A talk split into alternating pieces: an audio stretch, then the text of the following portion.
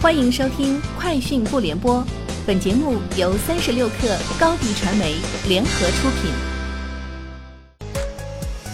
网罗新商业领域全天最热消息，欢迎收听《快讯不联播》。今天是二零一九年八月十五号。微软副总裁沈向阳在小冰期待发布会上宣布，微软小冰将正式入驻 vivo 和 OPPO 手机平台。此外，他还表示，在内容方面。小冰在保持新浪新闻、网易新闻的基础上，新增了今日头条。小冰目前已有4.5亿台第三方设备接入。据自媒体易安说消息，从网易内部人士处获悉，网易将出让旗下小贷公司股份，牌照受让方或为连连支付。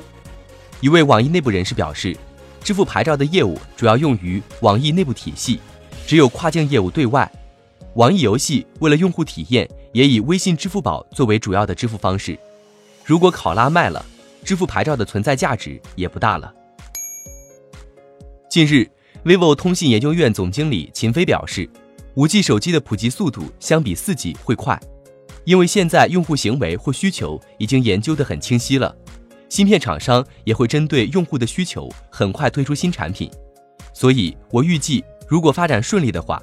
明年五 G 手机的渗透率会达到百分之十，这放在中国就是一亿多部的销量，所以明年下半年五 G 手机是有可能实现一千至两千元价位水平的。三十六氪获悉，主管未来质量体系的副总裁沈峰提及未来的生产压力及交付压力时表示，制造压力基本上没有，压力来自交付。七月份的数据已经公布了，整个汽车行业。尤其是新能源汽车有比较大的下跌，这跟补贴政策有关系，想买的都赶在前边补贴取消前全买了。另外，召回这件事情，短时间内要换掉将近五千块电池，产不出来，就决定牺牲一些交付，把电池给换掉。有消息称，据内部人员透露，继快手、百度投资知乎之后，字节跳动已接近完成了对互动百科的全资收购谈判。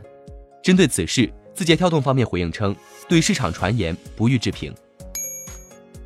三十六氪获悉，八月十五号，网易云音乐联合南方都市报华语音乐传媒盛典，共同推出面向原创音乐人的硬地原创音乐榜。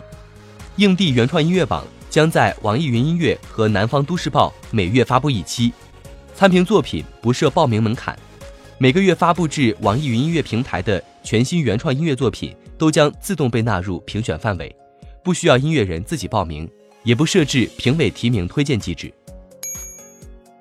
三十六氪获悉，YY 直播与乐华娱乐宣布达成全面战略合作，双方将重点围绕星粉互动体验升级、内容直播创新、娱乐直播流量效能升级等多个领域，开展更深入的娱乐化直播合作，共同探索直播加生态在娱乐领域的落地。三十六氪获悉，美图公司与迪奥达成合作，正式上线 Top View 全新广告形式。据美图公司介绍，相比于一般的开屏广告，聚精开屏 Top View 与信息流一镜到底、无缝衔接，在用户点击屏幕跳转过程中不会打断，能够带来动态沉浸体验，延长品牌内容展示时间。以上就是今天节目的全部内容，明天见。欢迎加入三十六氪官方社群，添加微信 baby 三十六氪 b a b y 三六 k r，获取独家商业资讯，听大咖讲风口，聊创业，和上万客友一起交流学习。高迪传媒，我们制造影响力。商务合作，请关注新浪微博高迪传媒。